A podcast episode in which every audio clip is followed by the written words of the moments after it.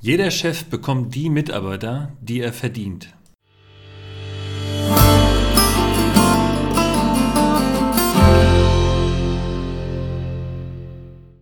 Ja, nachdem ich mehrfach darauf angesprochen worden bin, warum es dann freitags nicht auf die Ohren gab, wie äh, versprochen und angekündigt, muss ich das natürlich heute irgendwie nachholen. Ähm, diesmal ist ja Freitag der 1. Mai, von daher denke ich mir, bevor ich jetzt zwei Wochen nicht sende, hole ich das dann heute insgesamt etwas nach.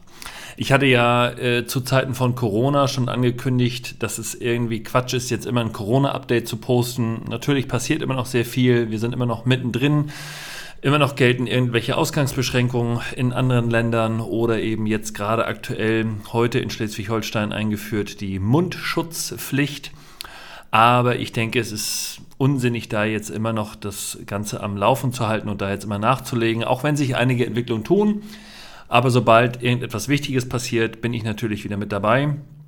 Heute soll es aber tatsächlich dann eher wieder um ein reguläres Thema gehen.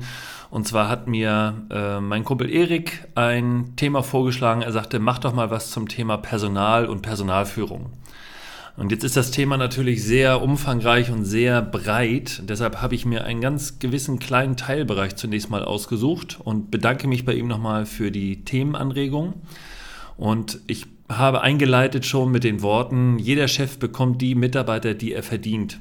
Und das ist eine These, die ich, je länger ich ähm, selbstständig bin und Unternehmer bin, immer mehr unterschreiben kann und einfach mal als pauschal richtig unterstellen würde. Einige sagen jetzt, oh, das ist aber eine ganz steile These, die du da hast, Stöbe. Und wie kommst du darauf? Ist das nicht, klingt das nicht pauschal negativ, was du da sagst? Und das möchte ich eher auflösen. Wenn ich sage, jeder Chef bekommt die Mitarbeiter, die er verdient, dann meine ich sowohl natürlich den aus meiner Sicht schlechten Chef, der dann langfristig auch nur schlechte Mitarbeiter um sich herum schart, aber ich meine natürlich auch den durchaus guten Chef, der es schafft, entsprechend gute Mitarbeiter um sich herum zu versammeln. Und darauf möchte ich heute einfach ganz kurz mal eingehen. Die These im Übrigen, die werfe ich ganz vielen Leuten an den Kopf, wenn mir Chefs kommen mit, oh, ich habe so blöde Mitarbeiter und ich fühle mich mit denen überhaupt nicht wohl und ich muss immer für die mitdenken und da ist keiner selbstständig mit äh, am, am Arbeiten und all so eine kleinen Sachen. Und dann kriegt er von mir sozusagen diesen Spruch an den Kopf gehauen, denn genau so wie du als Chef auf deine Mitarbeiter wirkst und einwirkst, genauso wird es zurückkommen. Beispiel, wenn du ein Chef bist, der nach dem System arbeitet, und das gibt es heute immer noch sehr häufig, alles über meinen Schreibtisch oder alles über meinen Tisch. Das heißt, äh, du hast wenig Freiheiten in deinem Job, alles wird kontrolliert und alles muss dann dem Chef vorgelegt werden und abgesegnet werden. Dann solltest du dich als Chef nicht wundern, wenn die Mitarbeiter das genauso auch machen und die kleinsten Dinge dann nicht mehr selbst entscheiden. Und das führt ganz schnell dazu, dass du bei einem wachsenden Unternehmen pro, pro Mitarbeiter, den du einstellst, eine exponentielle Kurve im Stress hinlegst. Auch das erlebe ich wirklich oft, dass so Firmen bis zu drei, vier Mitarbeiter ganz gut klarkommen und auf einmal der Chef aber gar nicht mehr klarkommt, denn mit fünf oder sechs Mitarbeitern, die dann nach diesem System alles über meinen Tisch oder alles über den Tisch des Chefes arbeiten, äh, dann ist dein Arbeitstag als Selbstständiger schon gut damit ausgefüllt, Dinge zu korrigieren und sich über Kleinigkeiten zu ärgern.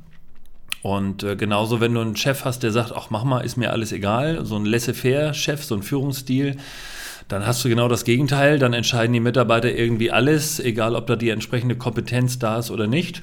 Und dann hast du auch wieder die Mitarbeiter, die äh, sich mit dir ganz gut arrangieren können, aber ob das jetzt für das Unternehmen wirklich gut ist, lasse ich mal dahingestellt sein.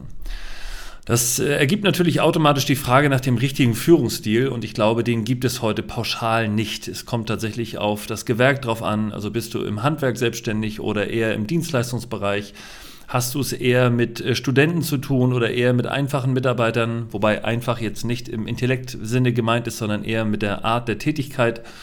Dann musst du einfach deine, deinen Führungsstil anpassen. Und ich persönlich bin ein Freund davon, den Mitarbeitern möglichst viele Freiheiten zu lassen und sie auch Fehler machen zu lassen. Denn nur dann können sie aus diesen Fehlern lernen und da habe ich mir so ein Credo angearbeitet oder ange, angeeignet.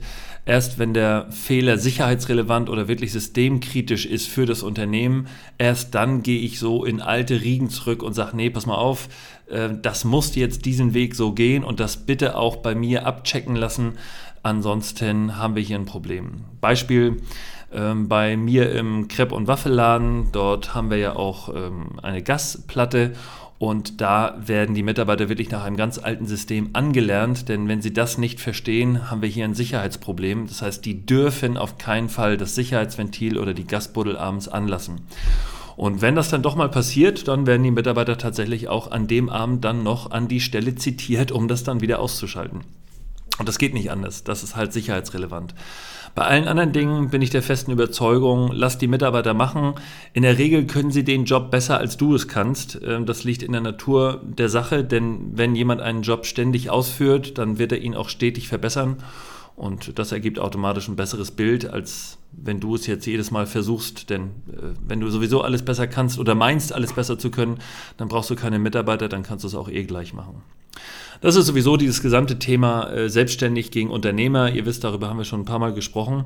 Aber ich möchte hier tatsächlich nochmal bei dem Thema bleiben, warum ein guter Chef langfristig gute Mitarbeiter um sich schart und schlechte Chefs schlechte Mitarbeiter immer wieder gut aus, dem, aus der Sicht desjenigen und schlecht natürlich auch aus der Sicht des jeweiligen. Ne? Ein, ein guter Chef kann es durchaus gut akzeptieren, dass andere besser sind in einen Teilfertigkeiten als man selbst. Damit muss man klarkommen und das ist tatsächlich einfacher gesagt als getan. Aber wenn du das nicht kannst, dann bist du ein schlechter Chef, wenn du meinst, es besser zu können. Und wenn du einen guten Mitarbeiter einstellst, das kann ja durchaus passieren, und der merkt, dass du aber ein schlechter Chef bist, dann wird er nicht lange im Unternehmen bleiben, er wird sich etwas anderes suchen, wo er sich entsprechend entfalten kann. Andersherum ist es so, wenn du ein guter Chef bist und du stellst einen schlechten Mitarbeiter ein, dann wirst du das als Chef sehr, sehr schnell merken, äh, dass dieser Mitarbeiter nicht in dein Konstrukt passt und auch dann wirst du ihn früher oder später vor die Tür setzen oder eben dahin bringen, wo du ihn haben musst oder wo du ihn siehst und dann wird er zum guten Mitarbeiter. Und deshalb nochmal, ein guter Chef hat langfristig genau die Mitarbeiter, die er braucht, weil er gut ist in seinem Sinne und ein schlechter Chef wird auch nur die schlechten Mitarbeiter anziehen, denn genau die bewerben sich dann ja irgendwann nur darauf. Denn das System geht ja weiter. Ne? Wenn ich jetzt dort arbeite und es läuft alles, ist alles tutti und ich arbeite in meinem System, obwohl das total Grütze ist, dann werde ich auch genau nur die Freunde und die Leute ansprechen, die genauso denken wie ich. Und damit habe ich einen Multiplikator für diesen Chef gewonnen, indem ich dann Mitarbeiter anschleppe und sage, hier, ich habe hier noch einen, der kann doch auch bei uns arbeiten. Und als schlechter Chef sage ich, jo, immer ran mit dem, die passen alle gut zu mir. Und viel besser ist es natürlich auf der positiven Seite, wenn ich sauber mit den Mitarbeitern umgehe, wenn ich ihnen Freiheiten lasse, wenn ich sie auch Dinge erarbeiten lasse, dann wird auch entsprechend positiv darüber zu Hause gesprochen oder im Freundeskreis und dann zieht das wiederum gute Mitarbeiter an und dann geben Mitarbeiter auch eher eine Empfehlung ab. Auch wieder relativ eindeutig. Wenn ihr euch also das nächste Mal über euer Personal ärgert oder über einzelne Mitarbeiter ärgert, dann hinterfragt doch mal, ob wirklich der Mitarbeiter schlecht ist oder ob ihr vielleicht einfach gerade in einer Phase seid, wo ihr merkt, dass der Mitarbeiter nicht zu eurem Unternehmen passt. Und hinterfragt vielleicht auch, ob ihr nicht schlecht davor seid und ob ihr euch nicht vielleicht ändern müsst und ob ihr tatsächlich die Sachen richtig seht oder ob der Mitarbeiter zu euch passt. Und wenn ihr sicher seid, dass ihr den richtigen Weg eingeschlagen habt, dann seid bitte genauso konsequent in der Freisetzung dieses Mitarbeiters und mit der Suche des neuen Mitarbeiters befasst äh, oder befasst müsst ihr euch dann befassen, damit ihr auch ein sauberes Unternehmensbild für die Zukunft darstellen könnt. Und dann stimmt der Spruch auch wieder. Ne? Langfristig hat jeder Chef die Mitarbeiter, die er verdient. Und wenn euch der Mitarbeiter am Ende seines Arbeitslebens nach der Kündigung noch vor, vor Gericht zieht, dann seht das bitte vielleicht in Zukunft als eine Art Schmerzensgeld, denn vielleicht habt ihr einfach vorher nicht genug Zeit investiert in das Bewerbungsgespräch und in, in, die Auswahl des Mitarbeiters. Das heißt nicht, dass das nicht jedem passieren kann und dass das nicht auch wirklich schlimm und schlecht ist, aber ich wundere mich manchmal darüber, dass wir eine halbe Stunde Bewerbungsgespräch durchführen, um jemanden dann über Jahre hinweg zu beschäftigen und wir uns überhaupt nicht darum kümmern, was hinter diesem Menschen steht oder steckt. Und ich glaube, man muss bei jedem Mitarbeiter entsprechendes Vertrauen wiedergeben, um ihm die Chance zu geben, sich zu beweisen. Und das heißt nicht, dass wenn er schlechte Zeugnisse bringt, dass die für euch relevant sind. Und das heißt aber genauso rum auch nicht, dass wenn jemand nur gute Zeugnisse bringt, dass er zu euch passt. Ich empfehle daher ein längeres Auswahlverfahren, aber nicht so statisch und starr, wie es vielleicht noch aus den letzten 20 Jahren eurer beruflichen Tätigkeit kennt, dass ihr da sitzt und irgendwelche äh, blöden Fragen stellt, sondern versucht den Menschen hinter dem Job kennenzulernen. Denn der Job ist in erster Linie nur ein Job und ähm, da muss der Mitarbeiter eine gewisse Motivation mitnehmen, damit er auch langfristig glücklich ist und bei euch bleibt.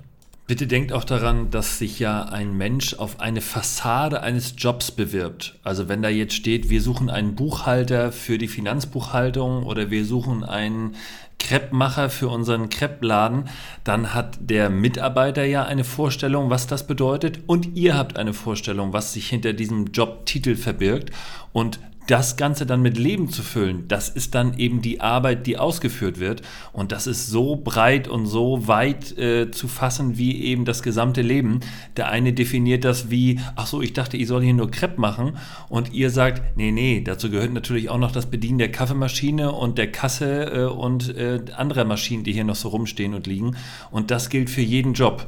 Und deshalb ist es wichtig, dass ihr die Motivation des Bewerbenden oder des Mitarbeiters versteht. Denn wenn jemand eine Motivation und eine Bindung zum Unternehmen aufbaut und hat, dann ist das der beste Mitarbeiter, den ihr euch vorstellen könnt. Andersherum, wenn ihr nur einen Mitarbeiter habt, der seinen Job abarbeitet und ständig auf die Uhr guckt, ähm, die ihm vielleicht auch genauso vorgelebt wird, bis dann der Hammer fällt und der Feierabend eingeläutet wird, dann hat das mit Arbeit und Lebenszeit und wertvoller Zeit nicht viel zu tun. Ja, okay, das soll es an dieser Stelle auch schon wieder gewesen sein. Ich möchte da nicht zu tief einsteigen und auch nicht faseln. Wenn es euch gefallen hat, Daumen hoch. Eine Bewertung bei äh, Apple Podcasts freut mich auch immer. Bei Spotify kann man leider nicht bewerten.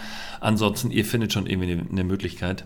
Ich hoffe, dass wir nächsten Freitag wieder ein neues Thema auf den Tisch bringen können. Hoffe, dass uns die Corona-Zeit nicht noch allzu lange begleitet und es sich langsam wieder normalisiert. So ein, zwei Ansätze dazu scheint es ja zu geben. Mein Name ist Patrick Stöbe und immer dran denken, die Berater sind .net.